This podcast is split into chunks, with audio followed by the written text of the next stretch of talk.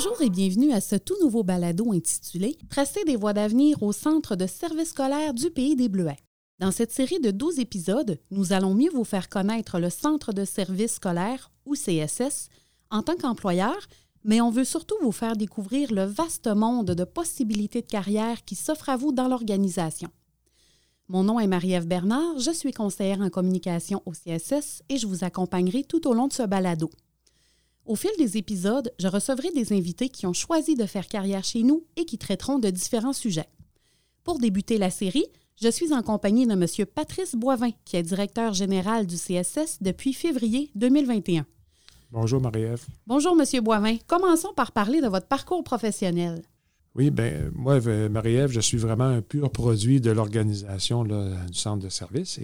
alors, euh, parce que j'ai été euh, enseignant je suis arrivé au début des années 90, 93, donc j'étais enseignant, été directeur adjoint, directeur d'école secondaire, également directeur du centre de formation professionnelle. Et depuis justement un petit peu plus qu'un an, j'ai le, privilège de jouer le rôle de directeur général d'organisation. Merci. De prime abord, pouvez-vous nous parler du rôle du centre de service scolaire? Oui, mais écoutez, on veut faire connaître encore un peu mieux à notre organisation. Puis il faut savoir que la mission première, premièrement, de tout le réseau scolaire, là, euh, préscolaire, primaire et secondaire, puis à FGA et FP, hein, parce que nous, on couvre tous, tous, euh, ces, secteurs-là. Oui. C'est premièrement euh, d'instruire, hein, de socialiser et de qualifier nos élèves. Donc, ça, c'est les trois missions fondamentales de l'école. Mais dans le fond, nous, notre rôle, c'est de donner les meilleurs services éducatifs possibles sur l'ensemble du territoire qu'on a. Alors, dans toutes les deux MRC, sur l'ensemble euh, de toutes les municipalités, on a même une municipalité qui est dans celle de MRC, le Lac-Saint-Jean, qui est la municipalité de Saint-Ludger-de-Milo. Oui. Mais donc, c'est ça notre mission fondamentale, c'est d'offrir donc des services sur l'ensemble du territoire. Et d'ailleurs, le titre de notre balado est tiré du slogan du CSS qui est Ensemble, tracer des voies d'avenir. Ce slogan-là, on l'a adopté il y a quelques années seulement. C'est lors euh, du plan d'engagement vers la réussite qui date de 2018 est-ce que vous pouvez nous parler brièvement du plan d'engagement vers la réussite qu'on appelle aussi PEVR? Oui, c'est la nouvelle formulation qui, est vraiment plus, euh, je dirais, qui va avoir une, euh, plus une, personnalité adaptée à l'éducation, mais dans le fond, essentiellement, c'est une planification stratégique qu'on fait. Donc, c'était le nom d'ailleurs que l'exercice avait avant. Donc, le plan d'engagement vers la réussite, c'est une planification stratégique qui est vraiment qui, euh, qui définit des, euh, à partir du portrait de la situation de, notre milieu, puis de ses besoins, des besoins de nos jeunes. Donc, de définir des, axes ou des orientations euh, qu'on va privilégier dans nos actions pour arriver à diplômer et à qualifier le plus grand nombre d'élèves possible. Donc, à leur fournir tous les outils qu'il faut pour, pour poursuivre après ça, soit leurs études ou continuer leur vie. Si on parle au niveau géographique, est-ce que vous pouvez nous situer le centre de service scolaire du Pays des Bleuets? oui, puis pour ceux qui sont moins familiers, c'est une excellente question parce qu'on nous confond assez souvent avec le centre de service scolaire Lac-Saint-Jean, parce qu'au Lac-Saint-Jean, on est, on est deux, centres de service, on est quatre au total au Saguenay-Lac-Saint-Jean. Mais au Lac-Saint-Jean, donc, il y a vraiment le centre scolaire du, Pays des Bleuets qui couvre toute la partie nord euh, du, euh, du, du, lac, si on veut, là. Alors, tout le territoire qui, euh, comprend entre, je dirais, tout Dolbeau, le secteur de Dolbeau euh, avec les municipalités environnantes, euh, le secteur aussi de Normandin, même chose, et puis le secteur de Saint-Félicien et de Robertval. Alors, puis aller jusqu'au lac Bouchette et tout ça. Alors, c'est l'ensemble du territoire qui est, de, si je ne me trompe pas, autour d'un territoire de, de, 57 000 km puis, euh, puis, pour donner une image, hein, souvent les gens nous disent Bon, ben écoute, euh, ça représente quand même, on nous dit que chaque jour, le transport scolaire fait plus de 12 000 km chaque jour. Alors, ça donne une idée un peu de, l'étendue du euh, territoire et des défis qu'il représente. Tout à fait. D'ailleurs, sur ce territoire, combien on compte d'établissements scolaires? Bien, au niveau du primaire, on a 25 écoles primaires réparties sur l'ensemble du territoire. Il y a quatre écoles secondaires. Nous avons euh, un centre d'éducation des adultes, mais qui donne des services. Donc, il y a quatre, euh, quatre bâtiments, si on veut, qui donnent aussi des services sur l'ensemble du territoire.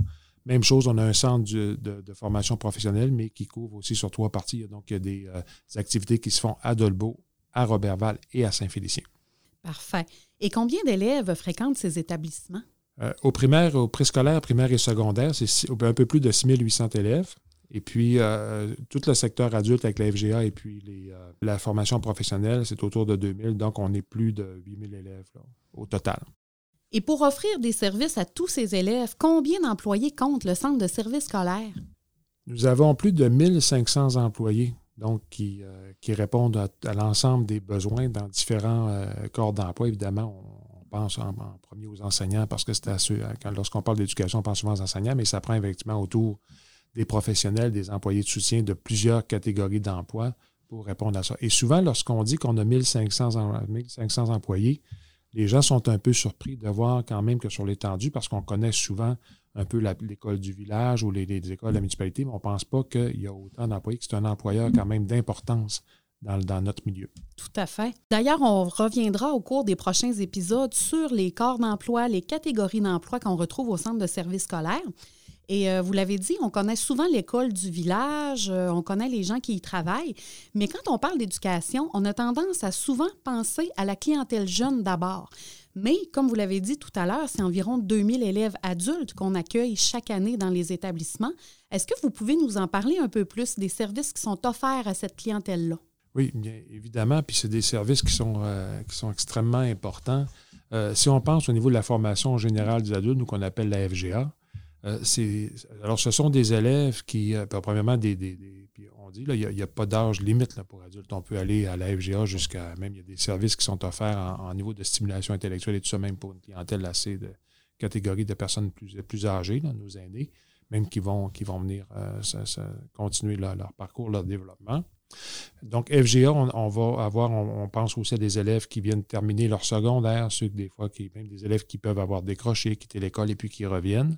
Puis on a aussi une clientèle plus vulnérable qui peuvent avoir certains besoins particuliers qu'on appelle des fois les, au secteur jeune, on les appelait les élèves qui avaient des difficultés au niveau soit des handicaps ou des difficultés d'apprentissage ou d'adaptation. Alors, on a aussi cette, clientèle-là, des fois, qui va avoir des services très vraiment adaptés à FGA.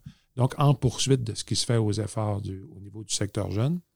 Et puis, de, de plus en plus aussi, on a, euh, on, parle de la FGM, on a aussi au service aux entreprises, donc euh, en lien des fois avec la FGA, des fois avec la FP, puis avec les entreprises, donc qui vont offrir aussi une formation qualifiante, donc pour mettre à niveau des, euh, que ça peut être des, formations de base au niveau d'apprentissage de, la, des, apprentissages de la francisation, apprentissage de la lecture, bon, des, compétences mathématiques, mais aussi des compétences en santé et sécurité euh, dans, en différentes, dans différentes formations qui sont données là, pour, euh, pour consolider justement les acquis des, employés, donc les garder à niveau. Et puis en formation professionnelle, bien, nous avons quand même là, plusieurs programmes. Je pense que ça va faire, euh, ça va être un peu exploré peut-être dans d'autres balados, un peu le, côté formation professionnelle. Alors, on a 11 programmes et puis ce qui représente un défi. Alors, les, grands secteurs sont bien sûr la foresterie, donc tout le domaine des emplois liés au monde forestier, à la mécanique, également aussi, bon, avec comptabilité, secrétariat, coiffure également, puis le soudage qui, euh, qui vient compléter l'offre de formation. Très intéressant. Maintenant, M. Boivin, je vous invite à faire un très court retour en arrière de deux ans plus précisément, soit en février 2020, avant la pandémie, alors que c'était les commissions scolaires qui étaient en place le ministère de l'Éducation les a abolis pour les transformer en centres de services scolaires. Auparavant, les gens devaient élire les commissaires scolaires qui les représenteraient au sein du Conseil des commissaires, mais depuis 2020, quel est le mode de gestion des centres de services scolaires? Qu'est-ce que ça a changé, ce projet de loi-là, au niveau de la gouvernance? Alors, comme tu l'as mentionné, on est parti d'un système qui est un système électif, hein, donc euh, par, euh, par secteur, si on veut, ou par district et tout ça, donc où il y avait vraiment une élection qui, était faite. Alors, pour euh, vraiment le transformer, autrement dit, on a changé le conseil des commissaires pour un conseil d'administration.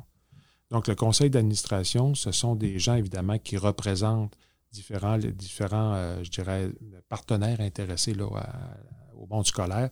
Donc, les parents au premier chef, des membres du personnel, des gens de la communauté qui ont des compétences dans différents secteurs. Entre autres au niveau financier, au niveau euh, des, des, l'expérience au niveau loisir municipal. Alors, il y a une série, donc c'est 15 personnes au total qui, sont, qui sont désignées, qui sont nommées. Et puis, alors, à la différence, ils ne sont pas élus, sont donc nommés. Et puis, lorsqu'ils viennent, euh, évidemment, un peu, un peu, ils viennent vraiment, non pas pour représenter, mettons, comme parents, ils sont choisis parmi, parmi ces groupes-là, mais ça, ils deviennent des administrateurs.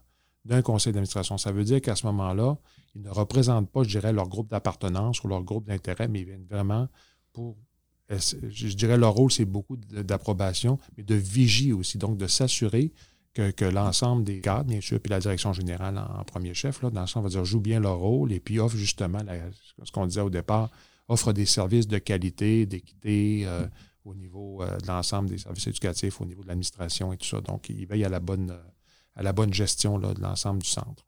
Parfait. Merci beaucoup, M. Boivin, pour cette présentation du centre de services scolaires. C'est ce qui met fin déjà à ce premier épisode. Dans le prochain, nous allons parler davantage de la main-d'œuvre au sein de l'organisation et je serai en compagnie de Mme Audrey Piquette, directrice adjointe du service des ressources humaines, et de M. Jean-François Ouellette, coordonnateur des ressources humaines. Merci de votre écoute. Rendez-vous au prochain épisode de Tracer des voies d'avenir au Centre de services scolaires du Pays des Bleuets.